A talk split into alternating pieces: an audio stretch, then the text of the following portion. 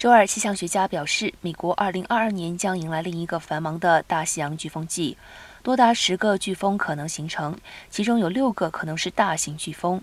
今年的飓风季从6月1号开始，一直持续到11月30号，高峰出现在8月和9月。一个普通的飓风季通常会有七次飓风，如果预测成立，这是将连续第七年飓风活动高于正常水平。多个气候因素导致今年的飓风季比往年活跃，包括可能在整个飓风季期间持续的拉尼娜现象、热带大西洋信风减弱以及西非季风增强。